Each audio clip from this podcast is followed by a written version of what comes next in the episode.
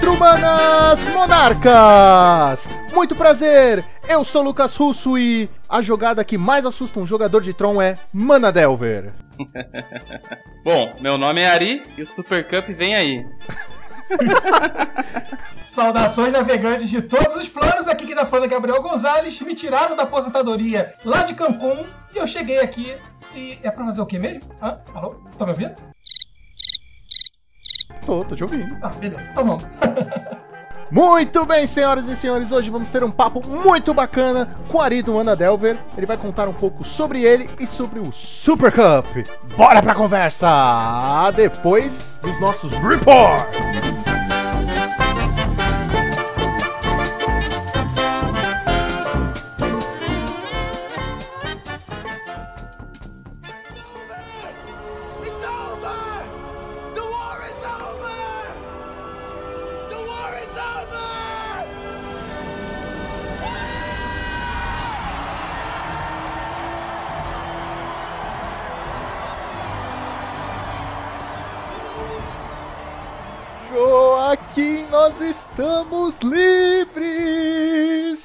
A guerra, a guerra acabou! Finalmente FFF foi banida do Pauper! Ai, que emoção!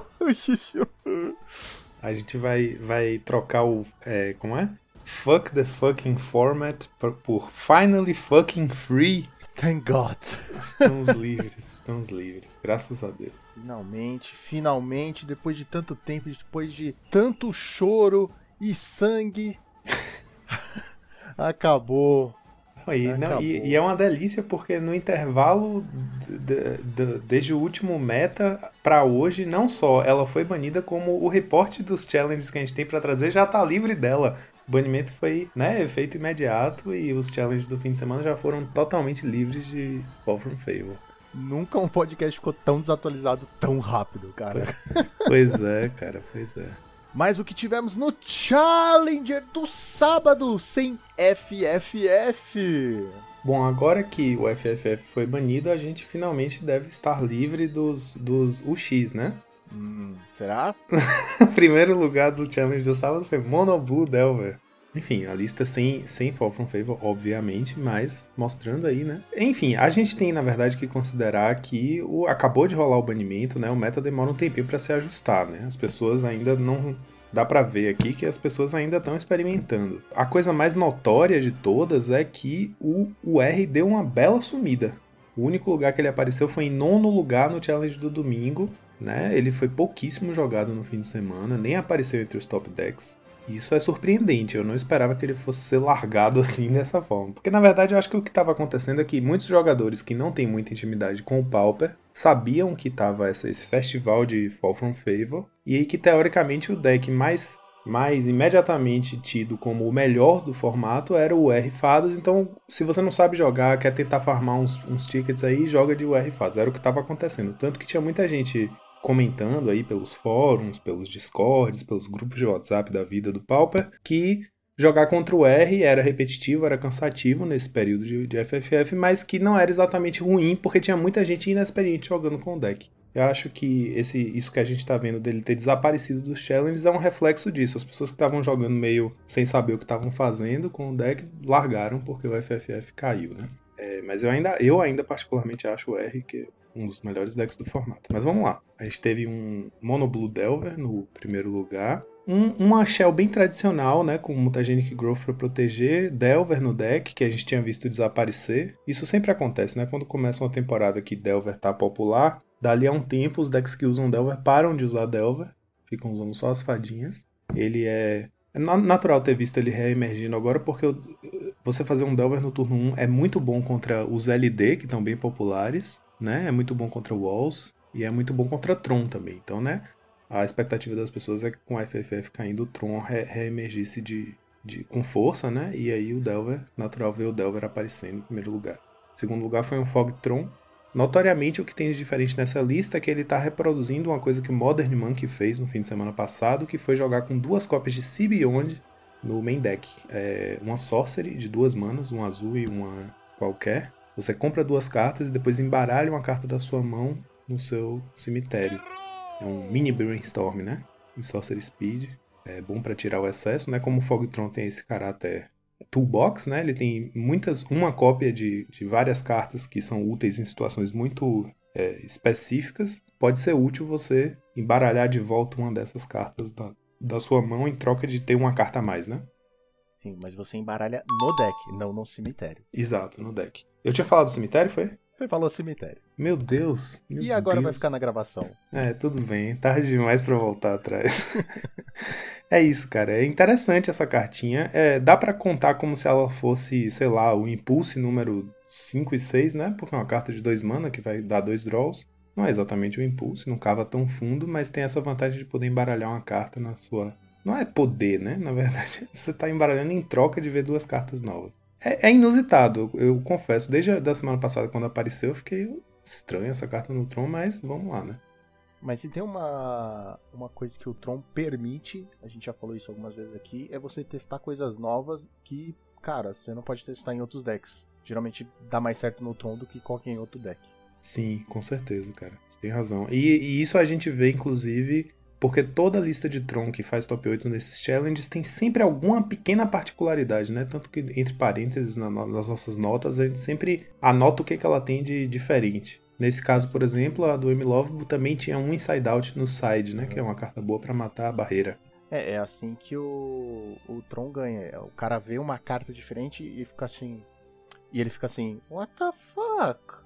E aí desconcentra, entendeu, o oponente? É como é um deck toolbox, é natural que ele tenha esses flex slots, né? Que aí você vê sempre a pessoa colocando formas diferentes de remoção que tem aparecido por aí. Às vezes você vê a Braid, às vezes é Cast Down, né? É, o próprio Cannonade às vezes não tem no main deck, às vezes tem. Tron tradicional.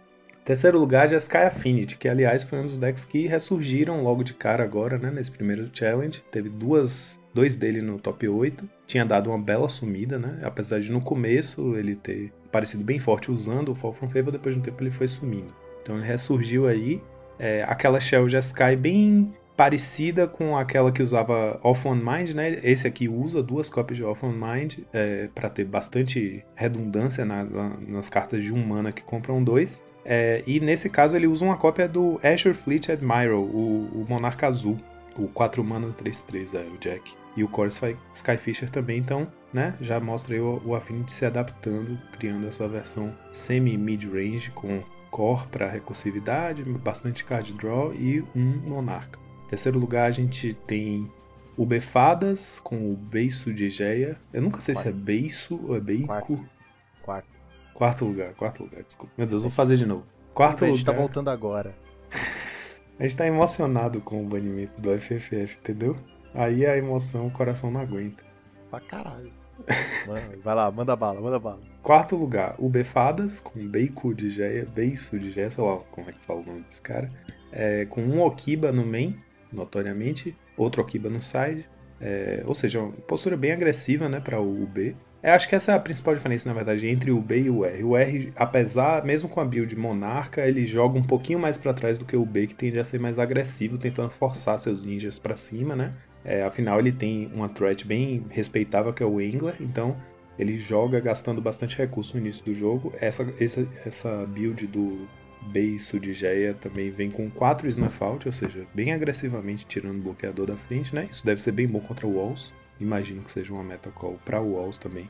É isso, quarto lugar. Quinto lugar, a gente teve o Just Farm com o Stomp, bom e velho Stomp, que tava se. Tava né, consagrando o seu lugar cativo aí nos top 8 ultimamente, nesse meta com FFF, e agora aparecendo também sem FFF. É, essa versão bem tradicional, sem muita segurança contra Cannonade. Né? A gente tem visto umas versões emergindo aí com uns bichinhos com Undying e tal no main deck às vezes Wild Mongrel mais cópias de Riverboa. Nesse caso aqui é uma versão bem tradicional mesmo, mesma listinha de, da temporada passada.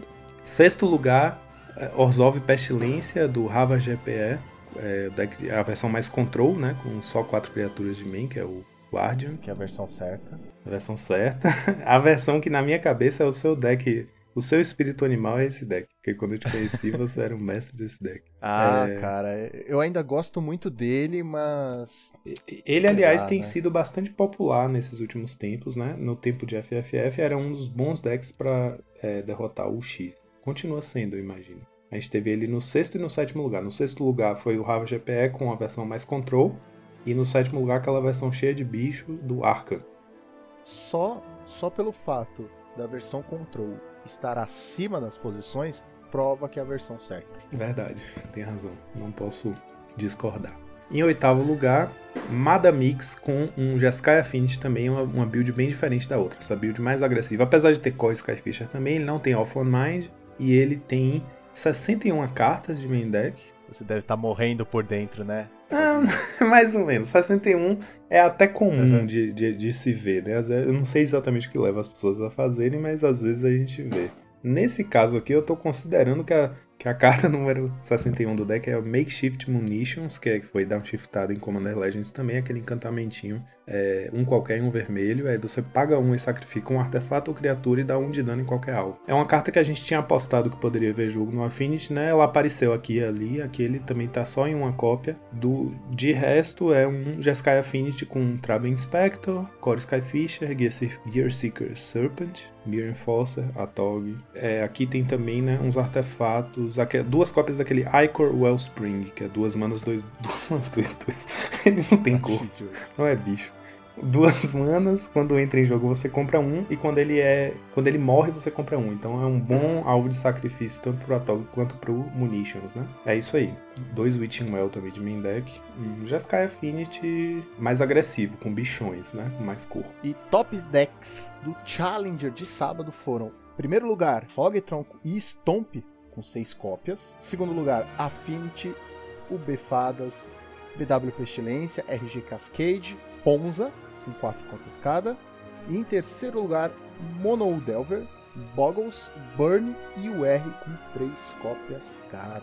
Maravilhoso. E agora o que tivemos no Challenger do domingo. No domingo, a gente teve em primeiro lugar o mesmo deck, Mono Blue Delver. É, se não me engano, deixa eu dar uma olhadinha aqui. Não, diferente, um pouquinho diferente as listas. É, a principal diferença no main deck é que no, no sábado o Mardu Scout jogava com dois Force Spike de main. E no domingo, ele não. O, o Luka Jack não usava Force Spike, usava quatro cópias de Spire Golem. Mas também usava Delver. O side do, do domingo é um pouco mais. é, como é que eu digo? Direto ao ponto. Ele tem quatro cartas diferentes no side só, três Anu, quatro Gutshot, quatro Coronet, quatro Hydroblast, ou seja, um, um side que responde a menos matchups, né, mas responde de forma mais eficiente a essas matchups. Pelo visto deu bom. Segundo lugar, RG Cascade Ponza. A gente sabe que o Ponza tem visto bastante jogo, tanto nas ligas quanto no, no Challenge, apesar de ter dado uma sumida, né? No, no período do FFF, a gente viu emergindo os decks de Cascade, que primeiro vieram na forma desse Ponza,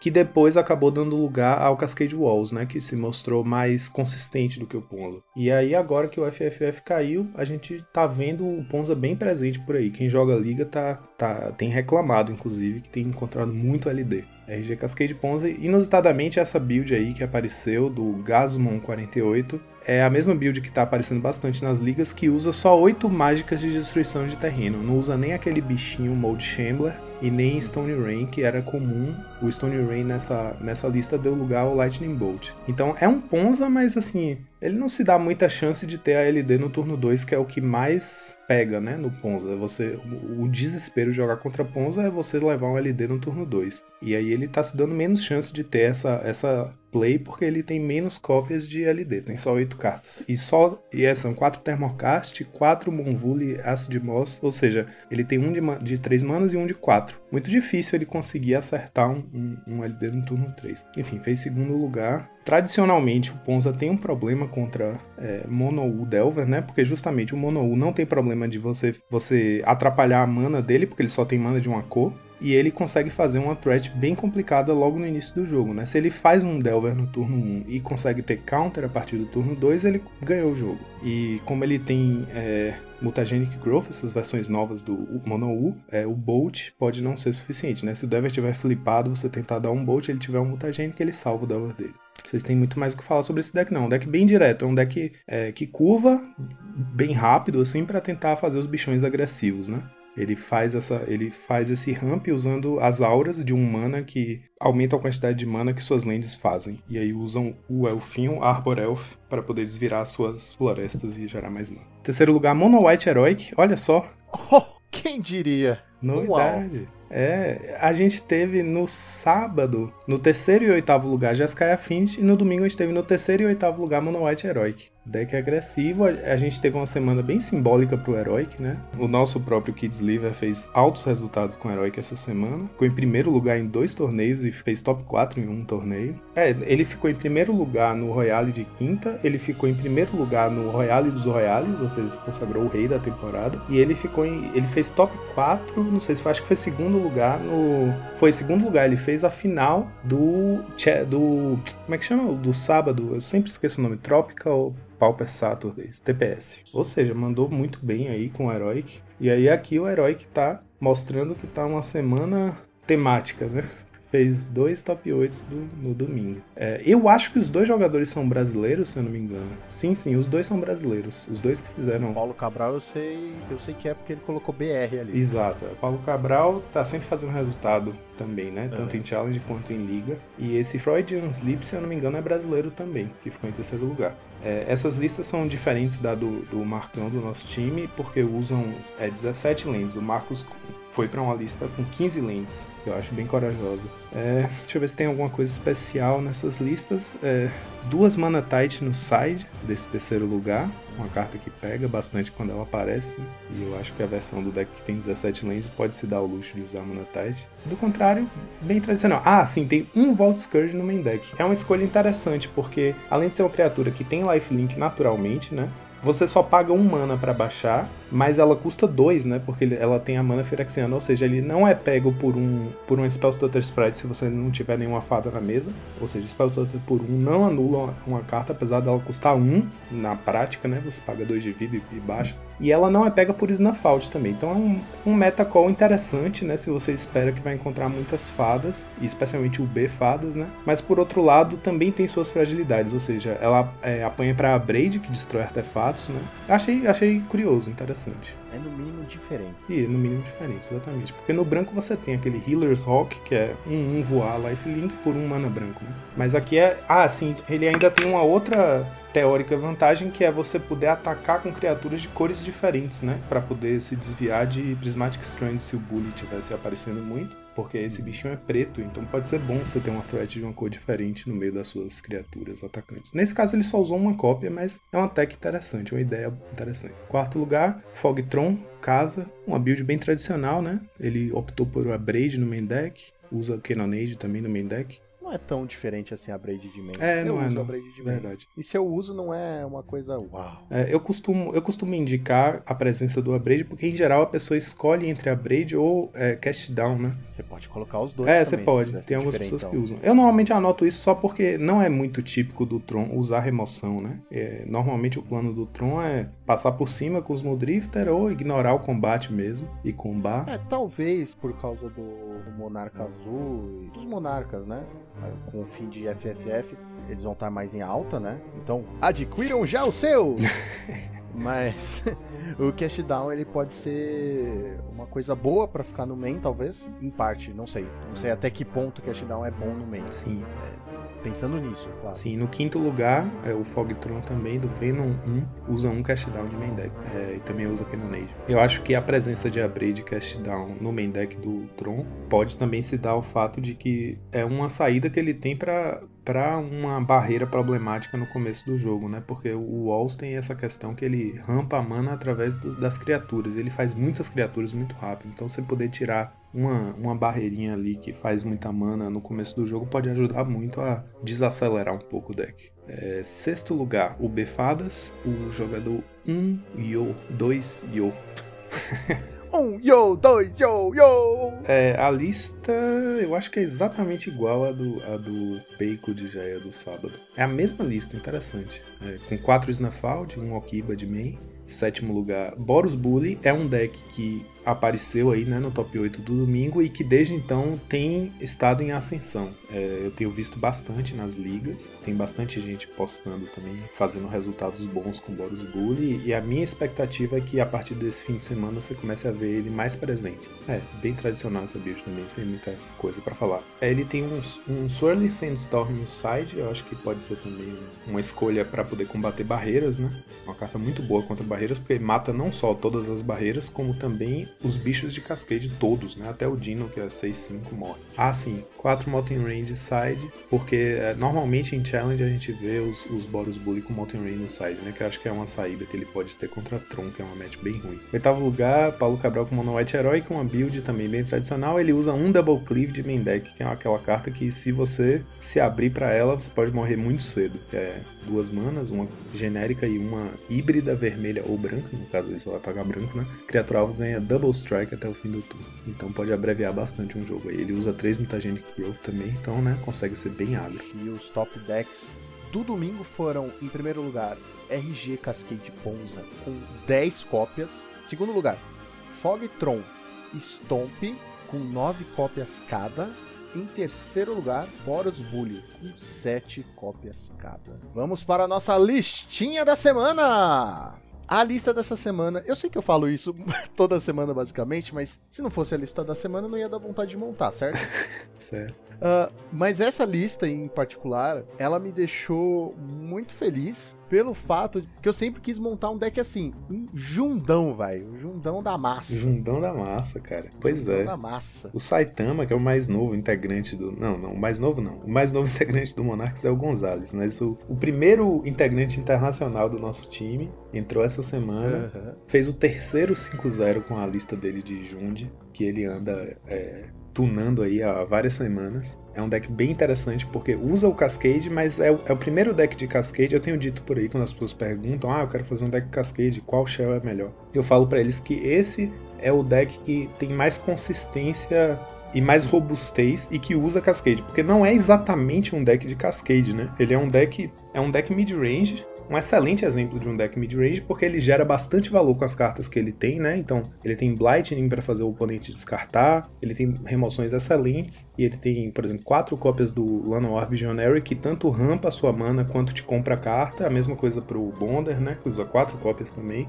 Ou seja, ele tem bastante carta que tem a capacidade de gerar valor, e aí no topo da curva ele tem os quatro piratas e dois dinos, ou seja, você vê que ele nem tá é, ele nem está recorrendo tão forte à, à, estratégia do Cascade, é mais uma forma de é, ser o topo da curva e gerar valor, né? Então é um deck que é mais difícil de desmantelar. Os outros decks têm formas de você atacar o ramp de uma forma mais é, direta. Vai falando aí que eu tô fazendo compras, pegando as cartas desse deck. tá bom. Porque o que, acontece com esse deck? Ele rampa, mas ele não para para se dedicar ao ramp, certo? As cartas dele que rampam são cartas que também vão gerar valor. Então, o que o deck tá fazendo, na verdade, é jogar na curva. Ele tem cartas para Ele tem Bolt no turno 1, ele tem Abrade, Cast Down, Edge to the Chain, né? Fire Prophecy no turno 2, ele tem Blightning, Elvish Vision, oh, Lanoir Visionary e Bonders no turno 3. Acelerando a mana, a partir do turno 4 ele vai ter 5, 6 manas para poder fazer duas mágicas por turno ou começar a cascatar, né? Colocar pressão para cima do oponente. E aí ele tem excelentes cartas para abrir com Cascade. Essa é a grande diferença desse deck. Apesar dele não ter, né, coisas que vão rampar no início do jogo e que são dedicadas só para isso. Em contrapartida, quando você abre um Cascade, você dificilmente vai ter uma carta morta, né? Como acontece com o próprio Walls ou RG Ponza, que às vezes você faz Cascade e aí você abre uma aura de encantar terreno de um mana. Ou então você abre um bichinho 1 barra 1 que vira para adicionar um mana. Nesse deck aqui você vai abrir Blightning, você vai abrir Night's Whisper, você vai abrir remoção. Então, tipo, é muito difícil você fazer um Cascade e uma carta inútil. E isso faz o deck ter um valor incrível, assim, pro late game, né? Então eu digo que é o deck que usa Cascade que tem a maior robustez, assim, é muito difícil combater a engine dele porque não é exatamente uma engine que você consegue quebrar, ele tem um, um plano bem sólido de gameplay, né, que ele vai, né, tipo, minando seus recursos enquanto ele desenvolve a mana dele e aí uma hora ele começa a te sobrecarregar de, de threats muito poderosas e usa também duas cópias de Thorn of the Black Rose, ou seja, ele também é capaz de fazer o Monarca. Para quem quer aprender a, a a entender como o deck funciona, o, enfim, o Saitama publicou no canal dele, a gente vai colocar na, nas notas do episódio. É, já acho que já a terceira é, liga dele jogando com o deck, é, dá para aprender bastante coisa. Como o deck foi criado no, ainda durante o, a era do FFF, você vê que ele joga de uma forma bem conservadora com o deck em volta do FFF e dá para aprender bastante coisa vendo ele jogar, porque às vezes tem umas jogadas bem não intuitivas, né? Você acha que ele tem que fazer a criatura, mas ele não faz porque ele acha que o oponente pode ter o FFF. E deu muito certo na liga com o FFF e ele postou hoje, a gente tá gravando aqui na terça-feira, ele postou essa semana, né? Uma liga agora que acho que já sem o FFF no meta. Então dá para aprender um bocado sobre como o deck funciona assistindo ele jogar. E terceiro 5-0, então um deck que dá pra ver que tem firmeza. Ou é o piloto. Não, sacanagem. É. é um pouco dos dois, é um pouco dos dois. O deck é muito bom, muito divertido. Agora vamos para os nossos reports. Bom, essa semana, para quem segue a gente na, nas redes sociais, no Instagram e no Twitter, já, já deve ter visto, né, que a gente postou lá os resultados que foram feitos pelo time. É, o, o Saitama fez o terceiro 5-0 com esse Junte que a gente acabou de mostrar. O Kids Liver fez um show essa semana com o Mono White, como a gente falou na hora do metagame lá. Ele fez três top finishes incríveis com o Heróico. É, ganhou o Royale de quinta-feira agora. Ficou em primeiro lugar com 6-0, 12-0. Ele não perdeu nenhum game. 100% de aproveitamento em games no, na disputa dos playoffs do Royale da temporada. Ele ficou em primeiro lugar também, ganhou é, o novo rei do Royale. E ele fez top 4 no TPS, perdeu a final, acho que foi pro Mono Black, que é uma match bem ruim. É o Nemesis. E acho que ele já tinha até passado o carro em cima de outros Mono Blacks no mesmo torneio, mas enfim. E essa semana, assim que o FFF foi banido, eu já comecei a testar builds diferentes do UR, fiz aí, joguei algumas ligas, fiz 2-3-2 com o R usando o Monarca Azul, o Jack, e depois eu resolvi trocar para o Monarca Vermelho, porque eu pensei, pensei não, percebi jogando essas duas ligas, né, que o deck já sofre bastante para Red Elemental Blast Pyroblast, né, que anula todas as suas counters, suas draws e também mata qualquer bicho seu. Então, se seu monarca, que é o bicho que tem mais corpo, né? E que entra para fazer a virada de jogo, você controla o jogo, limpa a mesa, faz o monarca, começa a comprar mais carta. Se, ele também for frágil para Pyroblast, seu deck fica né, de calça riada contra qualquer oponente que tenha acesso ao vermelho. Aí eu falei, tá, vou tirar então o 4 manas azul, vou colocar o 4 manas vermelho. 5-2, que faz o monarca e tem atropelar. Então é um bicho agro, foi bem valioso contra Tron e ele não sofre para Pyroblast, né? É tipo assim, ele vai levar as mesmas remoções que conseguiriam dar cabo do, do Jack vão dar cabo do Shrek, que seriam Bolt, é, Abrade, Scred, Snuff Out, Cast Down, é, são as remoções principais que a gente vê. Matam tanto um quanto o outro. E o Shrek vai ter a vantagem de que não vai morrer para Pyroblast. Então, se seu oponente vai ter que meter Aeroblast para dentro também para lidar com esse bicho, é mais trabalho que você tá dando pro oponente. É, e como ele é pirata, ele também não morre para Cannonade. É, aí foi bem melhor. Fiz 2-4-1 com a lista com esse bicho aí, tô achando ela bem legal. E aí, quando saiu o resultado do do challenge do domingo, a gente viu que em nono lugar o Modern Monk fez uma lista que também usava o, o, Monarca Vermelho em vez do azul. Então acho que foi uma ideia que várias pessoas tiveram ao mesmo tempo, né? Deve, meio que naturalmente, jogando com o deck, você começa a se deparar com os novos paradigmas aí desse momento. E eu acho que esse Monarca Vermelho é uma boa pedida. Ele ajuda muito contra Tron e contra Burn, por exemplo. Você consegue ganhar Game 1 tranquilo, porque se você consegue encaixar um bicho 5-2 no turno 4 ou turno 5, você bota bastante pressão no oponente enquanto você continua comprando suas cartas, né? Então, para mim foi excelente, assim, tipo, uma descoberta boa que esse bicho realmente é bom. Ele só não tava vendo o jogo por causa do FFF mesmo. Ajuda em algumas matches, ajuda na match contra famílias, que eu acho bem ruim pro R. Ajuda no Tron, que já é uma match bem disputada, bem difícil, e ajudou para mim contra o Burn também. Em termos de resultado que o time fez essa semana foi mais ou menos isso. E agora vamos falar um pouco sobre como anda o nosso preparo para a Royale Super Cup, né? A gente anda fazendo o seguinte, a gente está treinando com Access denied. Access denied. Access denied. Please try again. Muito bem! Nossa, nós fizemos muita coisa realmente para esse campeonato. Então é isso, agora nós vamos para a nossa conversa com Ari, saber sobre ele e sobre o Super Cup. Então, já sabe, né? Solta a vinheta.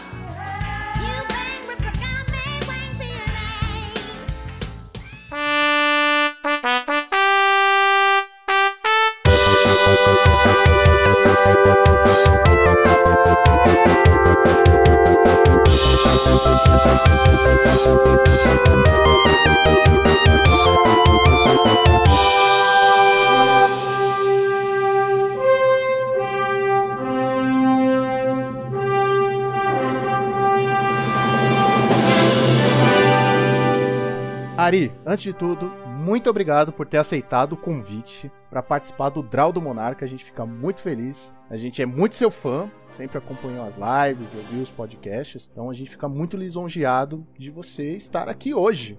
Opa, que isso, cara. Eu que agradeço aí a oportunidade de vir aqui, falar aí com o público do Pauper, né? Eu sei que vocês estão fazendo um papel bem importante aí de podcast, então eu fico bem honrado mesmo de participar aqui do Monarch. E de quebra, nós roubamos também o Gonzales. Nós pegamos ele aqui, ó, de. né? No, no, no de espetão. É, pois é, como é um monarca, né? Assim, vocês atacaram, roubaram e não veio a coroa, veio Gabriel Gonzalez, né? Tão bom quanto. Tão é, bom guardando quanto. as devidas proporções, estou muito feliz aqui, tô fazendo a minha estreia como membro do Monarcas. Muito obrigado aí pela, pelo convite, as cláusulas já estão assinadas, eu tô só autenticando em cartório, tá, Lucas? Já vou mandar as três vias aí, só aguardar. Tá chegando. Não, tranquilo. É, se demorar muito, tá fora, você sabe, né? Mas vamos direto pro programa. Vamos começar com a pergunta principal, a pergunta crucial. Ari, como você conheceu e começou no Magic? Que eu acho que essa é a pergunta mais importante para que a gente tem que fazer para todo mundo que vem aqui, né? Uhum. Cara, eu acho que é bem parecido com a grande maioria dos jogadores que eu vejo participando, assim, falando como começou, né, lá no passado. Foi lá pro, pros anos 99, 2000, assim, que eu conheci. Foi um vizinho que jogava, né, e ele apresentou e eu e meu irmão começamos a jogar com ele, com, a, com os decks que ele tinha mesmo. Depois eu, acabei comprando um deck de sétima edição, aquele pré-construído, assim, é, tudo borda branca. Ô, saudades. E aí começou, né? Jogava tudo errado, sem, sem saber as regras direito. E aí fiquei por acho que uns três anos jogando nessa. Cheguei a comprar mais uns dois decks assim de outros jogadores, sabe? Tinha um deck de BG Zombies.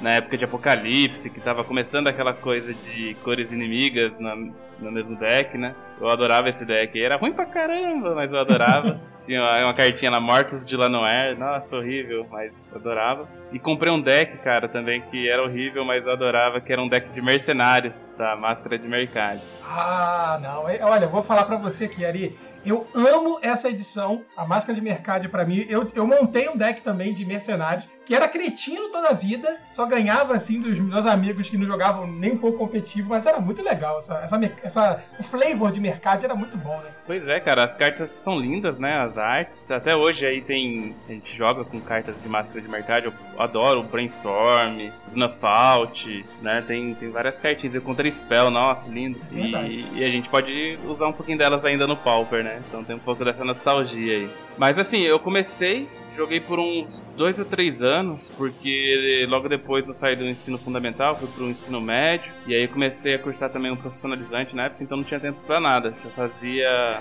estudava da, de manhã e à tarde, e acabei largando. E aí Mas. Peraí, largou- largando o curso profissionalizante ou médico? Porque no meu caso, assim, né, eu, aconteceu parecido, mas eu acabei não deixando de jogar médico e, bom, curso profissionalizante deixa pra lá, né? Prioridades, prioridades. Acabei largando o Magic, cara. E aí também foram outras prioridades, né? E tudo mais. Além do- dos estudos, eu acabava saindo mais, é, socializando. E acabei deixando um pouco aquela parte da infância, assim, pra trás. É, em 2014 eu tava navegando na internet e acabei vendo umas cartinhas, eu acho que um vídeo no YouTube, e comecei a pesquisar, voltei, cara. Voltei, eu acho que era a edição de Teros. E aí voltei, na época eu tentei montar uns decks modern, porque daí aconteceu? Eu voltei e tentei continuar montando os decks que eu tinha, que melhorar eles e tal. Daí depois que eu fui descobrir os formatos e comecei a frequentar a loja, daí eu tentei montar o deck que a galera jogava lá, mas eu vi que era muito caro. E na, mes e na loja mesmo o pessoal falou do Pauper, né, que era um formato só de comum e que tinha uma galera querendo jogar. E aí a gente Uhum. começou a montar grupo no WhatsApp e tentou é, fazer acontecer esses campeonatos, né? Daí nessa, montei o primeiro deck de Goblins, depois montei o Killfind, Affinity, daí depois não parei mais, cara. Desde 2014 aí, tô jogando com bastante frequência, assim, fazendo, participando bastante da comunidade também. Maravilhoso, maravilhoso. Falando em participar bastante da comunidade, deixa eu puxar aqui, aproveitar, perguntar como é que surgiu a ideia do Mana Delver, em contexto geral, assim, como é que você teve a ideia de começar a produzir e criar o Mana Delver? Então, eu- em- quando eu comecei assim a jogar na loja, a gente sentia falta de conteúdo Pauper, né? O, o André já, já fazia, né? Do Motivo. Só que ele fazia outros formatos também, e às vezes eu sentia falta de falar de tal deck, né? Então Sim. eu queria falar sobre isso. E, o, e eu, eu treinava muito já com o pessoal aqui da cidade, né? Tanto é que o Eli é, jogava muito no- na casa dele, a gente jogava, além de jogar na loja, ficava jogando durante a semana. E aí a gente acabou montando o Pauper View, que foi o primeiro projeto que eu fiz de produção de conteúdo. E o Pauper View a gente ficou acho que um ano. Só que a gente tinha um pouco de dificuldade, né, de agenda, que não batia e tal. Em paralelo, assim, com, o Mana- com o Pauper View, eu senti a necessidade de falar um pouquinho sobre outros tópicos né, do jogo, não só sobre Pauper. Talvez falar sobre outros formatos, sobre lore, sobre coleção, game design, comunidade, assim, tu- tudo que eu não conseguia falar no Pauper View. E eu acabei montando um projeto paralelo, né, que era o Mana Delver, é, onde é, o objetivo era falar sobre outras coisas além do Pauper. O projeto mesmo nasceu, o Pauper View acho que foi em 2017 e o Mana Delver nasceu em 2018. Aí depois eu acabei saindo do Pauper View e aí trouxe mais Pauper pro Mana Delver também, né? Vai, o conteúdo que vai rolando no Mana Delver vai dependendo do que eu tô vivenciando no Magic. Então, às vezes, quando eu tô jogando mais Modern ou às vezes tô jogando Pioneer, eu acabo criando conteúdo do formato lá no canal. É importante a gente comentar, né, Eric, que assim, o próprio Pauper View tem uma importância muito significativa para a comunidade de podcast, né? Eu sempre falo isso também quando eu tenho oportunidade, que o Pauper View ele foi talvez o, o meu grande assim, é, incentivador de produzir a mídia do podcast, né? Que vocês, junto com, com o Eli, né, se produziram muitos conteúdos, né, que abriram portas assim muito bacanas para outros produtores, né? Acho que talvez não tenha sido nem intenção de vocês fazer isso, né? Mas eu sou uma dessas pessoas que se assim se inspirou no Pauper para produzir conteúdo, para criar o meu canal, enfim. Nós somos muito gratos direto e indiretamente a vocês por isso. Ah, com certeza, cara. Assim, o Pauper ele tem uma coisa, né, que o Mana Delver nunca teve, que é uma bandeira, né? Então, quando o Pauper foi criado, ele tinha essa bandeira do formato. Então a galera acabava engajando mesmo nesse projeto, assim, por conta dessa bandeira. Também do, do podcast, né? O podcast eu acho que deu muito certo lá, porque a gente começou a trazer a galera da comunidade, né? Até então, assim, era mais comum conteúdo no YouTube, né? Onde o próprio dono do canal produzia conteúdo, mas assim, a gente não tinha é, o pessoal da comunidade vindo e aparecendo, sabe? Então a gente fez entrevista com o Carves, e aí começou a fazer coberturas de, de campeonatos, com o Gustavo também, vários jogadores, né? Então, primeiro, a primeira entrevista que a gente fez foi com o vice-campeão do, de um Nacional Pauper, e a galera começou a curtir né, e começou a se unir mais, assim, a gente também criou alguns grupos de WhatsApp na época, então, assim, foi bem marcante mesmo, porque foi no início, assim, né, quando, quando o Pauper ainda estava engateando, como formato crescendo mais, assim, né. É, lógico que vieram outros antes, mas foi bem marcante pra mim, assim, é, essa parte do Pauper View, e como podcast também, né, porque a gente fez, fez vários episódios de podcast lá, na verdade eu não tinha intenção de continuar com podcast no Manadelver, acabou que eu, quando eu parei o Pauper View, eu senti uma falta enorme de gravar podcast, sabe, é um negócio meio viciante, assim. Nem me fale, ó. Essa droga é complicada, viu? Pois é, cara, daí eu acabei trazendo pro Manadelver também. A ideia do Manadelver inicialmente era só ser YouTube, mas aí eu não resisti trouxe. E com essa pegada de gravar conteúdos diferentes, trazer um pouco mais, assim, do, diferente do que fazia no Pauper View, né? Até que chegou o Heavy Meta, e aí eu pude até ficar mais tranquilo, assim, pra produzir uns conteúdos mais diferentes, assim, trazer pessoas de outros formatos, falar de Pauper T2, falei de Modern, Pioneer, então, porque eu sabia que o Pauper tinha gente já fazendo um trabalho muito bom.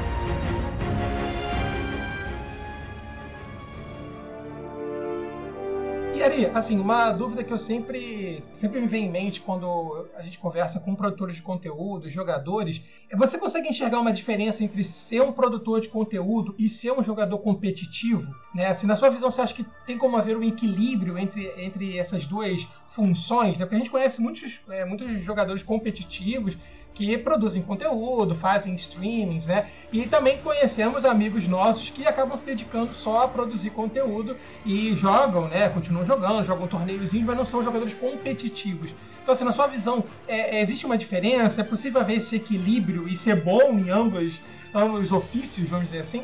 Ah, eu acho que sim, cara. É, é, a produção de conteúdo e o, o competitivo, né, o médio competitivo, elas são duas coisas que podem andar juntos ou não, né? Porque tipo a produção de conteúdo eu acho que ela é muito ampla. Então você pode explorar ela de diversas maneiras, né? Então você pode nem jogar Magic e, e produzir sobre Magic, né? Eu vejo muita gente fazendo isso. Você pode abordar mais o jogo, talvez um for fun, trazendo decks diferentes e falando de outras coisas. E você pode trazer o competitivo do competitivo, né? Que é, a gente vê aí até recentemente o, o PV criou um canal, né? De Magic. Cara, eu vi isso. Eu, eu fiquei chocado. Pois é, né? Eu vi ele perguntando no Twitter lá, fazendo uma pesquisa para o pessoal, né, sobre o nome do canal e tal, e ele acabou criando o canal recentemente aí com o nome dele mesmo, né?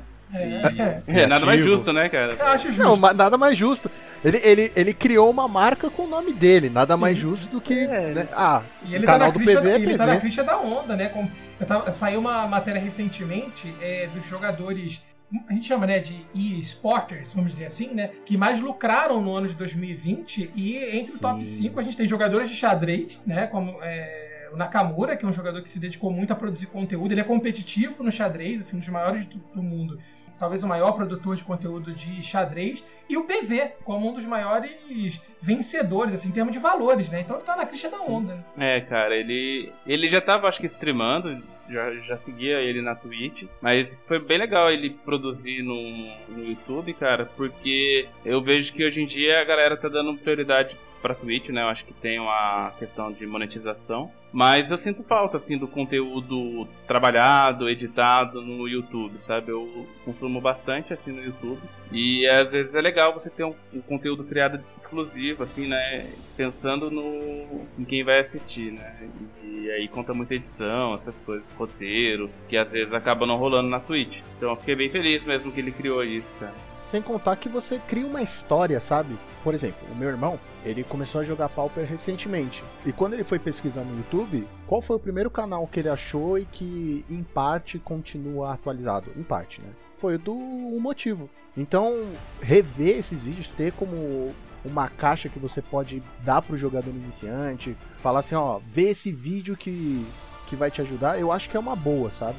Eu gosto do YouTube por causa disso, porque na live às vezes é aquilo, acabou, aí depois de um tempo sai, né, o, o videozinho e fica um tempo e é isso. O, o próprio André, né, ele eh, se adaptou, né? Porque ele é um cara que foi criado no YouTube, né? Ele começou lá e ele até demorou um pouco pra migrar pra Twitch, né? E hoje em dia ele fala que uma coisa complementa a outra, que tipo, ele ama fazer vídeos pro YouTube, mas que ele já não consegue ficar mais sem lives, né? Com contato com o público, né? Tem, tem essa parte do contato mais direto. Eu acho que, assim, existem públicos pra tudo, né? Voltando à pergunta inicial lá de jogador competitivo e produtor de conteúdo que assim, tem a questão do tempo que você tem que ter, né? Um tempo pra você se dedicar às duas coisas, porque ambas as coisas exigem dedicação e tempo pra fazer um bom trabalho, né? Tipo, não é à toa assim que os, os youtubers crescem, os jogadores conquistam títulos, tudo tem um esforço e um tempo que é gasto aí pra chegar nesses objetivos, né? Às vezes o pessoal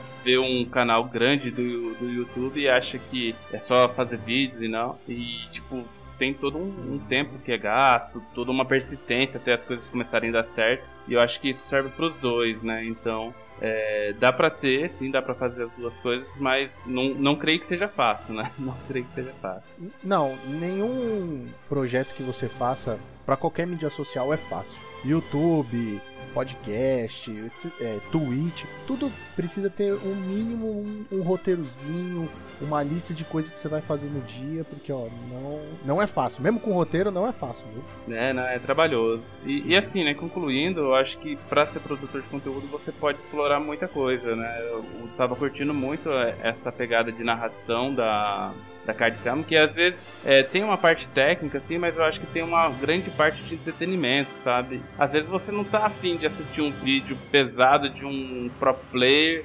falando pra você aprender um pouco mais, né, sobre, Aham. sobre Magic, né? Então, às vezes tem aquele vídeo que tu agrega valor pra caramba, mas você não tá na pegada, você tá cansado, você trabalhou o dia inteiro e às vezes só quer se divertir e você se diverte ali, vendo jogadas de cartas, narrações de campeonatos e brincadeiras eh, entre os narradores e interação, sabe? Então, eu acho que o pessoal pode explorar bem essa parte de produção de conteúdo. Eu acho que tem muita coisa ainda que dá pra fazer em relação a isso, em relação ao Magic em geral, né? E muito em relação ao Pauper também.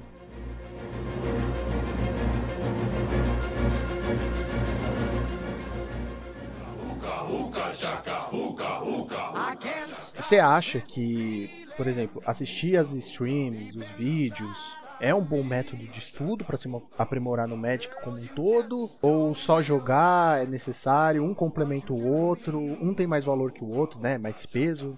Assim, o, o que, que eu gosto de fazer assim, quando eu pego um deck diferente e quero me aprofundar nele? Eu assisto assim, conteúdo. Na verdade, é sempre bom você estar assistindo streams e vendo decks que estão surgindo no meta e ver como é que os decks que os streamers estão jogando se comportam, né? Mas você não vai ter a noção que você teria jogando com deck e principalmente falando com uma pessoa que joga muito com deck. Então acho que Uhum. isso é bem importante, né? Então, por exemplo, você vê os streamers jogando com vários decks, mas se você pegar um UB, você vai ter jogadores que jogam só de UB. E aí é legal você ter trocar uma ideia lá com o Carlos, com o Matana, com, com Gonzalez aí, que é jogador de. Opa! Mas assim, com jogadores que tem muitas partidas com esse deck, e aí você.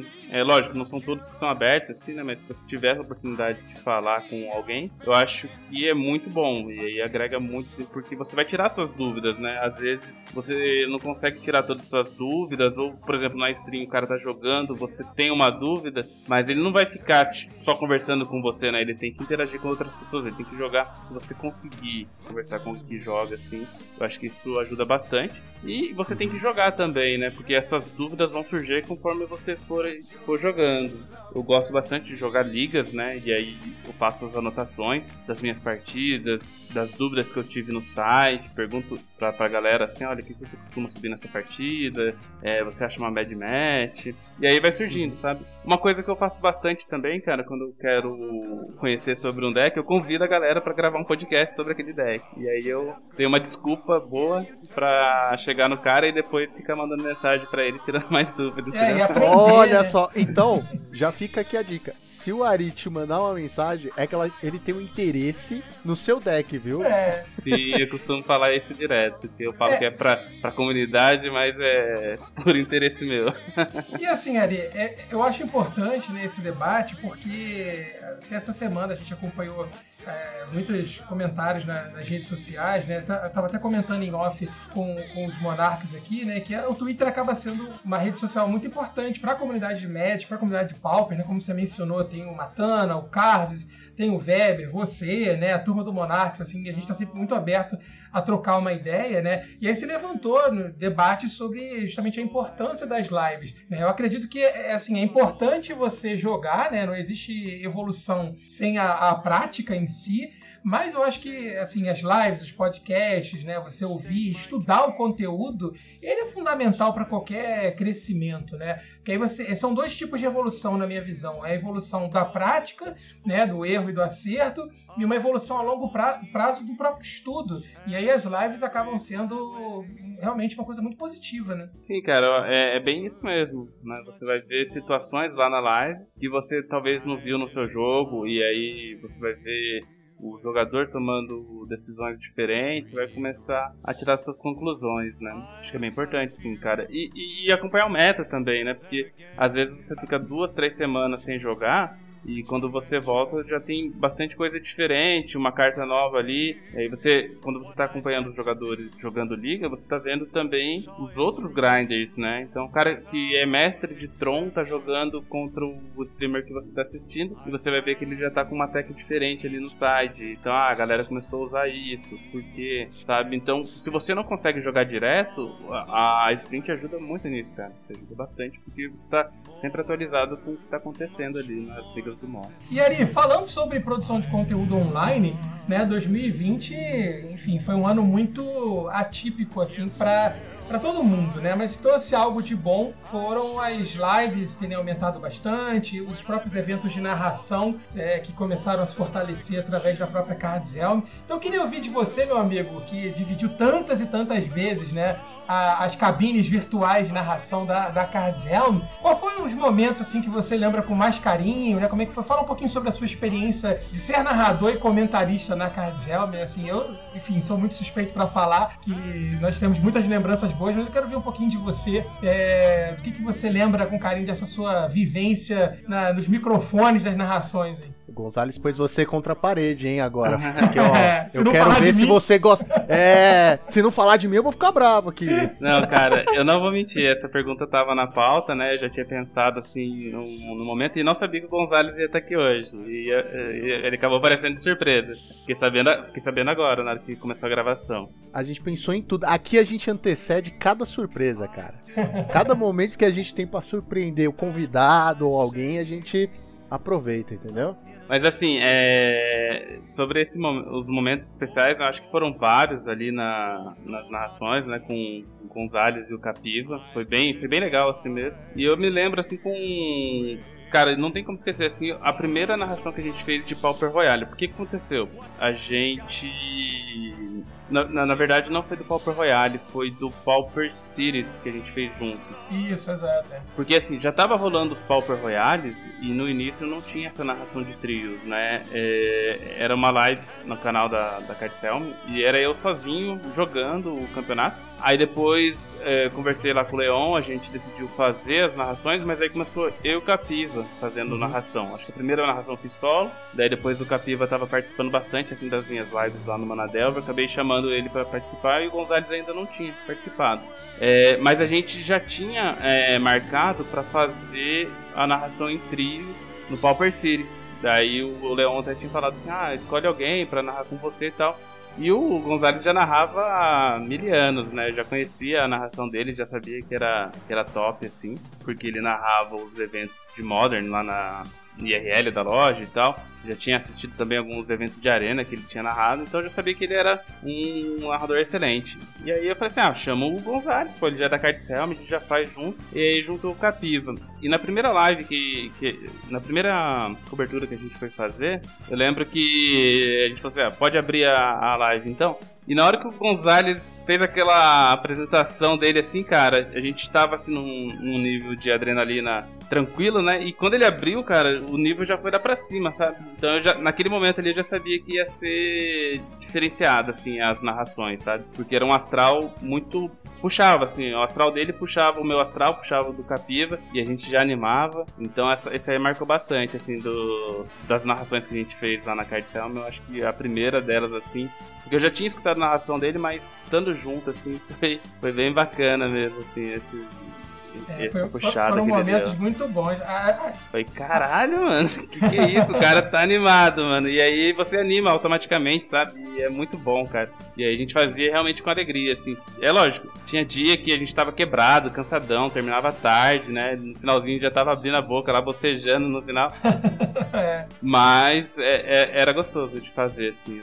Gostei bastante, foi bem marcante. É, eu, tenho, eu tenho momentos ótimos assim de lembrança da gente, é, é, até em off mesmo, né? A gente se reunia sempre, era uma, uma descontração, a famosa cervejinha, ou depois a, a cartilha que foi criada para criar os modos da, da, da narração, né? Eu lembro com muito carinho, assim, sem dúvida foi marcante. O Capiva também, um beijo pro Capiva aí que deve estar escutando a gente, que é uma Agora figura a gente vai ter também. que chamar o Capiva, olha que É beleza. uma figura muito chamou o Ari, chamou o Gonzalez, vai ter que chamar o Capiva, o que vocês fizeram. Tinha todos os jargões, né, também. A, a véia do bingo. A, É, as rimas que ele fazia, né? Assim, foram momentos muito, muito únicos mesmo, né? É, marcou, cara. Foi bem bacana, assim, essa parte de 2020 aí. A gente aproveitou bastante. Surfamos a onda, né? Como a gente costumava falar. né? É, foi, foi bacana. E, e tá rolando ainda, né? O pessoal continua fazendo e pra 2021 cada um tá com seus projetos aí. E vai ter o Super Cup também, então a gente continua trabalhando aí, mano. Opa! Agora você puxou um tópico muito importante que estava na pauta, então, né? Royale Super Cup, correto? Correto, correto. Nos fale, nos conte da onde surgiu essa ideia, como é que foi é, o critério, né, para escolher os times, porque um número X de, de times escolhido por vocês. Se você puder contar um pouco como, como vocês pensaram na ideia, como foi esse processo de criação, escolha de times. A, a partir da Cardcel, porque eles estavam fazendo o Pauper Series, né? E aí era aquele campeonato de formato que você jogava, tinha dois dias pra jogar e tal. Só que, tipo, o número de jogadores já estavam diminuindo. Também já tinha galera do Pauper Masters meio que pra entrar em cena, né? Que agora tem o Pauper Masters aí que meio que substituiu esse Pauper Series. E a ideia da Cardselm já era pensar um projeto novo, diferente, que desse mais certo que o Pauper Series, um formato diferente. E o ano passado, acho que vocês participaram, teve o September, né? Que foi um campeonato de times. Já existiu esse campeonato, né? De times. O Super Cup não é o primeiro. Não sei se vocês lembram, mas teve o Pauper Submarine. Eu, eu não, eu não lembro se o Monarchs participou. Participou, né? Eu narrei esse torneio, narrei. É, era um torneio. Era um torneio de criadores, né? Porque era o mês da. da sub lá, da. o que é? September, né? Da, da É, Twitch. Subtime da Twitch. Eu vou te dizer que eu não lembro se a gente participou. Eu lembro, eu lembro do torneio, mas não lembro se participou. Eu, eu sou meio esquecido das coisas. É, eu lembro que eu narrei, eu narrei o, o torneio, inclusive é, foi bem bacana, assim, né? A reunião dos, dos próprios produtores. Eu acho que isso é uma ideia que, Lucas e Ari, né? Assim, a comunidade do Pauper, ela, ela, ela sempre foi muito engajada com isso, né? De conseguir criar eventos que junte a comunidade cada vez mais, né? Isso é uma marca, seja dos torneios Freela, né? Dos torneios que a gente fala que são os gratuitos e a própria Cardcel, os produtores de conteúdo sempre pensando em agregar, né? Isso é bem bacana, né? É. Se tem uma coisa que, complementando isso aí que o Gonzalez falando rapidinho, é que eu tenho orgulho na comunidade do Pauper é essa a camaradagem, essa união, salvo exceções, né? Mas num, num geral, o pessoal geralmente se apoia, tá sempre vendo as lives, comentando, participando, e eu acho isso muito legal, cara. É, cara, te- a comunidade é muito unida mesmo, os produtores de conteúdo também são, são bem unidos. E nesse Pauper Submarine, eu até, até olhei aqui, né, lá na, no histórico da, da Cardcel, de torneios, ficam todos lá. E realmente o, o Monarcas participou. E foram oito times na época, com os subs, né, de cada time, de cada canal. No caso de vocês, acho que foi o pessoal do próprio time mesmo. Do Manadelver também, a gente não tinha subs e acabou montando o time. Então, assim, pra, pra completar os oito times que eles queriam. Né? Então a gente não conhecia muitos times assim. Então que jogou o X-Lane, o Médico Alternativo, o Ramuda. Ah, lembrei, lembrei, lembrei. É, jogou o Alexandre Weber, o canal, o canal do Daniel, né? O The Art do Misplay. Então assim, a gente, a gente fez todo um. Na época lá, todo um, um corre assim, atrás desses times. E conseguimos juntar oito, e já foi uma dificuldade, né? E aí, assim, a ideia da Cardcel era fazer outro torneio desse, mais estruturado, preparar a página deles também, né? Ficasse. Porque assim, quando eles fizeram isso, eles fizeram com a estrutura de de- dos torneios normais, né? Então foram criados vários grupos, depois criou, então criou vários torneios, né? Um para cada grupo, depois criou a fase de playoff, torneios separados e daí também não tinha essa identificação de times, né? Essa página de times. Então foi um, um- pensado pela Cardcel, que esse torneio foram eles fizeram, só que acabou usando o nome do Royale porque eu, eu eu topei participar né, da organização, ajudar com divulgação e as escolhas do time. Daí a, a escolha dos times foi feita em conjunto entre o Royale e a Cardcel. A gente pensou em chamar todos que já tivessem participado do, do Pauper Submarine e a gente pensou em convidar assim times profissionais, né? Então vamos tentar fortalecer, né, o, o cenário Pauper, convidando times que já existem, times de esportes já existem para que eles criem time de Pauper, sabe? Então a ideia era incentivar isso. Então o primeiro campeonato a gente escolheu essas equipes e eles toparam, né? Então a gente tem a Ímpetus, tem é, tem a Team também, que não tinha, acho que um time de Pauper. Eu acho que a ideia, né, Ari, que é bem importante, foi que você comentou e me chama muita atenção do Super Cup, né? Colocar o Pauper no cenário competitivo profissional, vamos dizer assim, né? Quer dizer, é incentivar esses times, como você mencionou mesmo, a Team, a Ímpetus, né? Que já tem times muito pro, pro próprio standard, né? Montar os seus times de Pauper. Isso, no, no fim das contas, fortalece o nosso formato, até mesmo como visibilidade para a própria Wizard. Não, assim, o Pauper ele tem um potencial gigante pra ele ser. Eu acredito pra ele chegar aos pés de um, de um standard, sabe? O pessoal, quando quer, é muito competitivo. Cara, é, então, e aí, né, o pessoal até ouvi algumas pessoas falando assim, é, comentando, né, nas publicações, assim, sobre ter chamado mais pessoas da comunidade. Mas a ideia era chamar esses times mesmo para que eles é, corressem atrás dos jogadores, né? E acaba que eles estão chamando jogadores da comunidade e gerando oportunidades para os jogadores da comunidade. Acho que o Foguete já assinou com um time, sabe? Ele tá na ímpetus, né? Assinou essa semana. É, então, então são frutos, né, que esse campeonato está gerando. Beleza, a gente podia abrir para chamar times, o pessoal montar times, né? Mas eu acho que é legal trazer essa parte aí profissional, né, também. A gente convidou lojas também, né? Então lojas estão montando time e isso pode gerar frutos interessantes lá pro futuro, cara. É lógico, é, a gente não imaginava quando a gente criou isso, né? Pelo menos eu não imaginava, não, tô falando pela cartão, eu não imaginava que quando eles lançassem a página de time, vários times surgiram do nada, assim. Então a gente começou a ver, cara, tipo, um monte de time surgindo e a gente, caraca, mano, o negócio tá legal. O pessoal gostou da ideia. Vários times que não vão participar, mas que foram criados, já deu a ideia pra gente fazer qualificatórios pro próximo. Então, provavelmente, no próximo edição que tiver desse Super Cup, vai rolar um qualificatório e a galera que tiver time, né? Quem não tiver criado time ainda cria lá no- na página da Cartão. E com certeza vai ser aberto, cara. Se esse primeiro não foi, é porque a gente não imaginou existia esse interesse da, da galera em criar time, né? Não existia essa, essa possibilidade. E agora a gente tá vendo que existe. E o pessoal tá afim mesmo de, de jogar campeonato de time. Eu muita gente interessada, então é, mudou nossa mentalidade assim sobre o próximo próxima edição, cara. Com certeza vai, vai rolar qualificatório. Esse nome é excelente. O Yali Super Cup é, é bem sonoro, né? Gostei, tá muito bom. Ah, eu adorei. E, e, cara, isso que vocês fizeram é tipo uma escada, tá ligado? Você não sabe o topo dessa escada, mas você tem que ir um degrau por vez. Esse degrau que vocês deram abriu. Sério, abriu outras escadas, outros. Outros universos aí que foi maravilhoso. Como você mesmo falou, surgiu uma porrada de time. E isso é muito bacana. Cara, eu fiquei bem, bem feliz mesmo que vários times surgiram. Assim, a gente tem esse negócio de você dar continuidade ao que já está sendo feito, né? Então a gente continua com os torneios semanais, a gente continua fazendo Pauper, Pioneer, Modern, mas é, é legal você sempre tentar algo novo, tentar evoluir, né? E, e eu acho que foi um passo que a gente, talvez a gente não imaginava que ia ser tão acertado assim. É lógico, a, a gente ainda está muito receoso, porque é o primeiro campeonato que a gente está fazendo. A, a ferramenta não foi testada ainda. A- as regras a gente discutiu bastante, como fazer isso. Ele não é só um campeonato de times, a gente tem algumas coisas como jogadores de reservas, técnicos, a gente tem aquela fase de draft, grupo. A gente está tentando fazer algo diferente. É, é legal isso, tentar fazer algo que não foi feito ainda. É, tem um pouco disso desse desafio, né?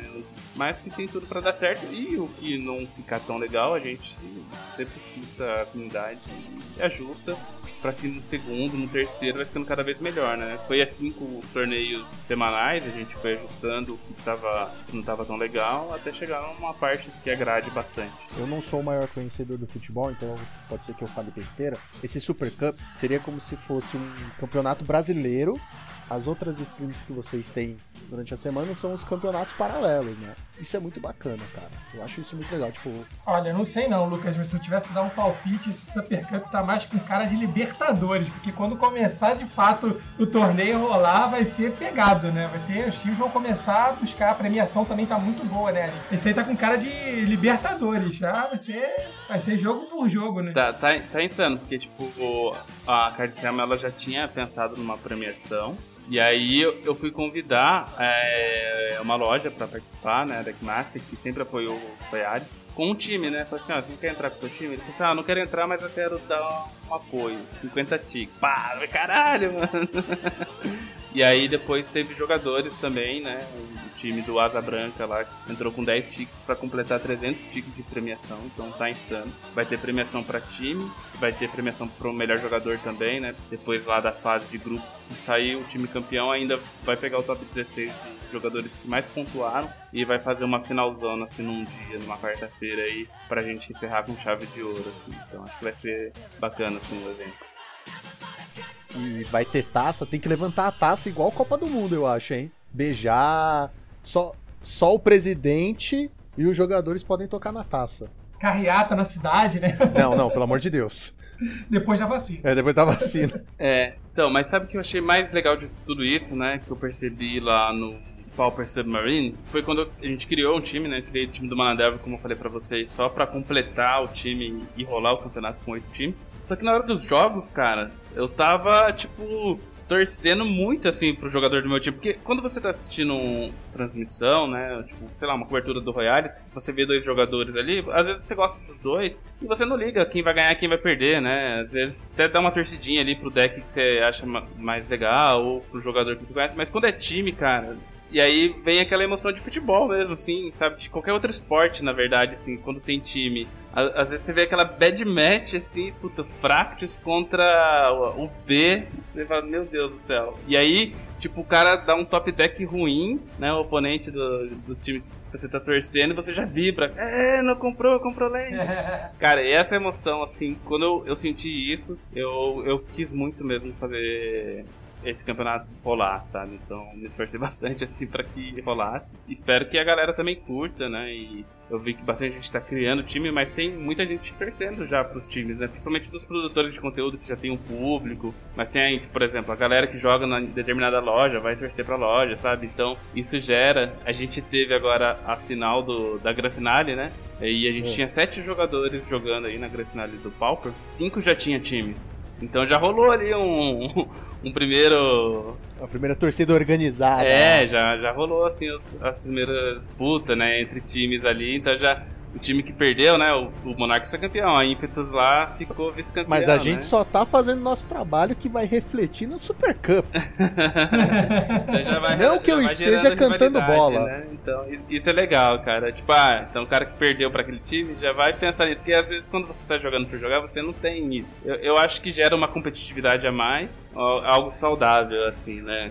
É, com certeza. Então espero que dê certo, cara. Tô bem animado assim mesmo. Ah, Vai dar certo, já tá dando certo e já deu certo, cara. Já deu certo, com certeza. Dá pra ver a movimentação na comunidade, o pessoal ansioso e se preparando pra esse combate do século. É, o Alexandre Weber, eu vi ele postando no Twitter que já tava treinando com o time dele. Então a galera já tá lá no Discord. Eu- o meu time mesmo, a gente pegou essa semana, a gente. Uma coisa que a gente nunca tinha feito, mas que pro campeonato a gente tá fazendo. A gente pega pra jogar uma liga e vai compartilhando a tela com os outros jogadores. Até porque, com esse esquema de reserva, né? O reserva vai ter que jogar com o deck do titular caso aconteça alguma. algum, sei lá, algum imprevisto, ou ficar alguma estratégia mesmo de trocar jogador, né? Que vai ser permitido o reserva jogar até dois torneios. Às vezes leva cartão vermelho, né? É, a gente tem que estar sabendo os decks, né? Principalmente tem que estar sabendo como pilotar os decks, como é que sai ideia, como são quatro decks diferentes, titulares, provavelmente, né? E aí a gente tá fazendo esse treino, assim, de jogar uma liga, compartilhando tela no Discord,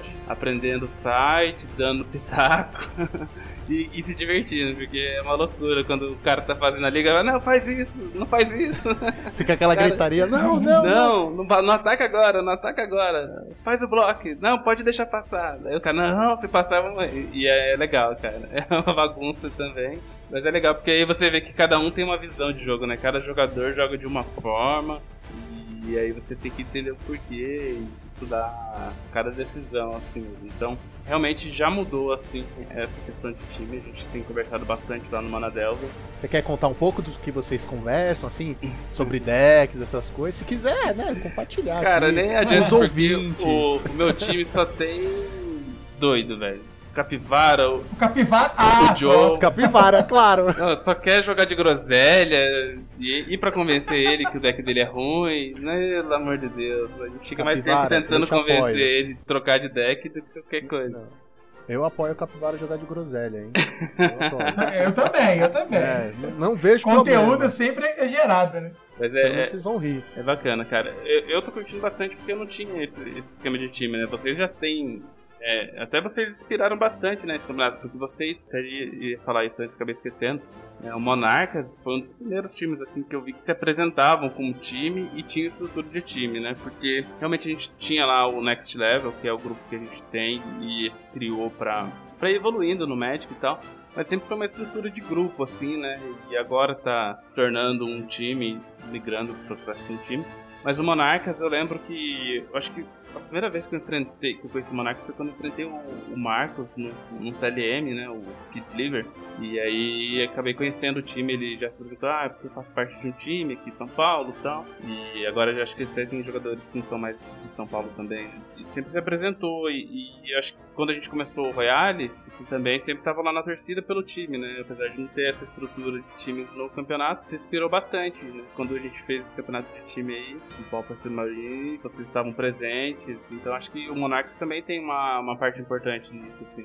É, de pioneirismo, né? É, eu lembro sim. de, durante as narrações né, do Breno, do Lucas, o próprio Joaquim, né? Então, e quando a gente começava a narrar as partidas deles, eles se identificavam como Monarchs, quer dizer, já tinha a ideia do pioneirismo dos times dentro de- do, do formato do Pauper. É, isso, é- isso foi bem, bem interessante, até pra nós que estávamos narrando e comentando. né? É, com certeza influenciou, cara. Com certeza tem um- uma porcentagem ali de culpa nisso também.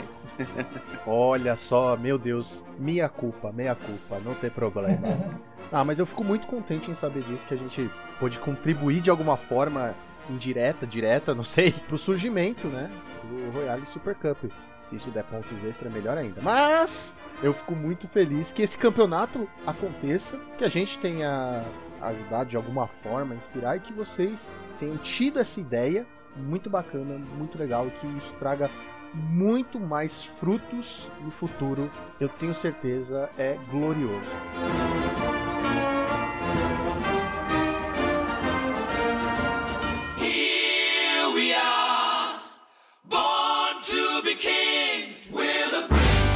Então vamos agora pro nosso bate-bola jogo rápido. Ori, eu vou perguntar se tem que responder na, na hora, hein? Tá preparado? É, Não, não, não tô preparado não. prepara aí. Ó, vamos lá. Um filme que é ruim, mas você gosta. Caraca, um filme que é ruim, mas eu gosto. Pô, essa aí eu não É. tava esperando, não. É, mas é aqui não, não tem essa de esperar. Eu, isso. Cara, eu, eu- tem um filme que todo mundo fala que é ruim, Esquadrão Suicida, mas eu gosto. Cara, o- É. os, os 40 primeiros minutos do filme é muito bom. Não são os 40 primeiros minutos que o Will Smith aparece? Depois fica bem ruim. E- Esse é um dos que eu lembrei. Tem muitos filmes que eu gosto, mas esse é um que eu assisto Ah, de tá, boa. já mas serve. parabéns. É uma Vamos lá. escolha. Próxima pergunta. Uma fruta. Kiwi, pô. Kiwi. Beleza. Uma música que você sempre ouve. Escuto bastante sabotagem. Um bom lugar. Escuto bastante. Pô, pensei que você fosse falar o Barões da Pisadinha, fiquei decepcionado. Eu acho que, no- que foi a mais tocada no meu Spotify, por isso eu falei ela. Olha só, maravilhoso. E a pergunta final, aquela pergunta que faz você refletir sobre a vida, que é Ari por Ari. Cara, eu acho que eu sou um jogador de Magic mediano pra ruim, um produtor de conteúdo preguiçoso, mas que não desiste. É, eu acho que eu tenho uma visão bem clara assim sobre, sobre mim. Ari, deixa eu te falar, muito obrigado por você ter topado mais uma vez, agradecer você.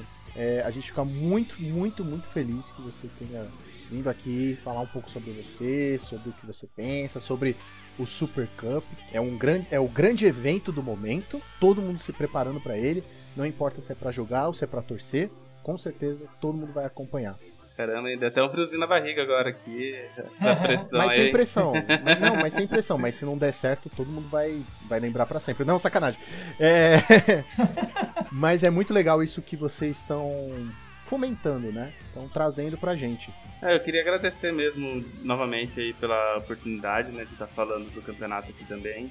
Que isso vai ajudar a divulgar. E aí você falou, né, é, a gente está tentando fomentar algo novo, algo diferente na comunidade, mas sempre fomentando o formato, né? É a luta que a gente já vem há anos, assim, é, lutando pelo reconhecimento do Pauper. Se a gente gosta do formato, a gente tem que jogar ele mesmo, tem que, tem que tentar fazer coisas para que ele cresça e, tipo, a gente consegue fazer isso entre a gente, sabe? Entre a comunidade Pauper. Às vezes a gente fica reclamando muito da Wizard, mas eu acho que a comunidade consegue levar o formato sozinho, sabe? Lógico, a Wizard pode lançar cartinha lá, né? Mas eu acho que às vezes os jogadores ficam um pouco frustrados, assim, né? Com, com o formato e tudo mais. Mas eu tô nessa, nessa luta, assim, mais pela comunidade mesmo, pelas pessoas boas que, que tem aí na, na comunidade. Pretendo continuar, cara. Eu acho que pra quem tá desanimado aí com Pauper ou de alguma forma, assim, gostaria de ver um formato melhor, né? Tem que pegar e botar a mão na massa mesmo, sabe? Chegar lá e, sei lá, tentar fazer coisa diferente que nem campeonatos, alguma coisa na produção de conteúdo, e bola pra frente. Eu acho que o Pauper ele é um formato criado por jogadores dos jogadores, sabe? Eles não tem muito.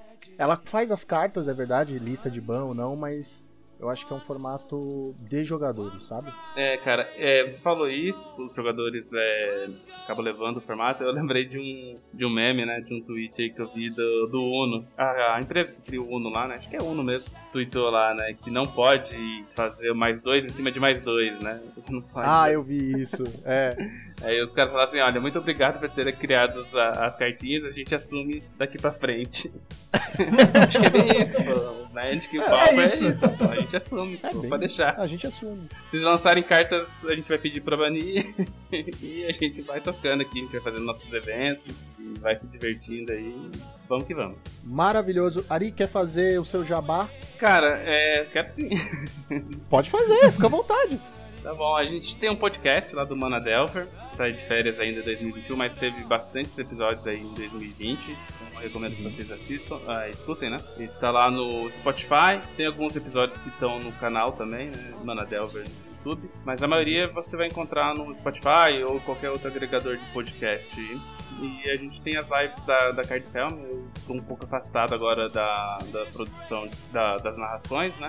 Mas vez ou outra eu apareço por lá.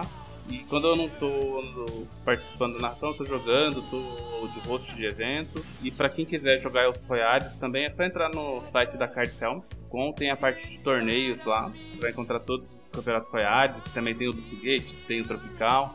Pra quem tá ouvindo esse episódio especialmente, monta um time, cria lá na página de torneios da Card Helm, entra lá em parte de times e cria seu time aí. E na próxima edição aí quero ver vocês participando do qualificatório e jogando também com a gente. Maravilhoso. Olha esse convite maravilhoso. E Gonzales, você quer fazer algum jabazinho? É, esse ano de 2021 promete, é, como vocês estão é, percebendo, agora eu faço parte do time Monarchs, é, encerrei a minha jornada com a Cards Helm, né, mas como eu sempre digo pro pessoal, né, uma vez da Cards Helm a gente nunca deixa de estar lá com os amigos apoiando todo o projeto que eles estão tocando. Mas esse ano de 2021 promete sair o nosso Gambito Gonzalez, que é o canal na Twitch para iniciantes de xadrez. Né? Você sabe que a gente tem esse projeto de fazer o crossover Magic com xadrez. Então o Monarcas aí também está apoiando aí nossos sonhos. Então 2021, aguardem twitch.tv barra gambito underline Gonzales, segue lá a gente para pegar as novidades. E também lá no Twitter, né, Gonzales underline MTG, para saber também novidades e tudo mais. Todos os links vão estar na descrição. Pessoal, muito obrigado. Sério, Ari, muito obrigado. Gonzales, bem-vindo. Sempre Oba! uma alegria gravar um podcast com pessoas tão legais, tão amadas e amigos. Com amigos. Beleza, tamo junto. Pessoal, não se esqueçam que estamos em todas as mídias sociais: Facebook, Instagram, Twitter, YouTube com vídeos duas vezes por semana, certo? Então não se esqueçam de curtir e compartilhar. Podem vir falar conosco em qualquer uma das nossas mídias sociais. E fim do turno, Draw do Monarca!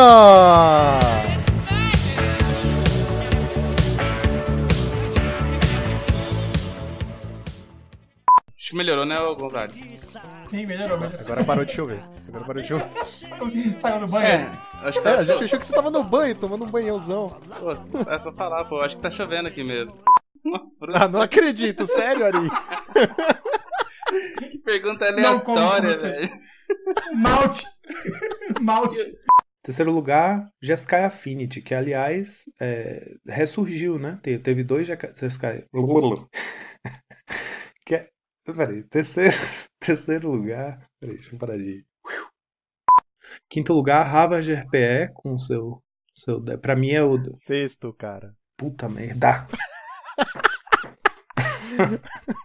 eu tô errando todos os números. Eu desaprendi a contar. Vamos lá. Sexto lugar. E oitavo ca... Cabral. Oitavo Cabral.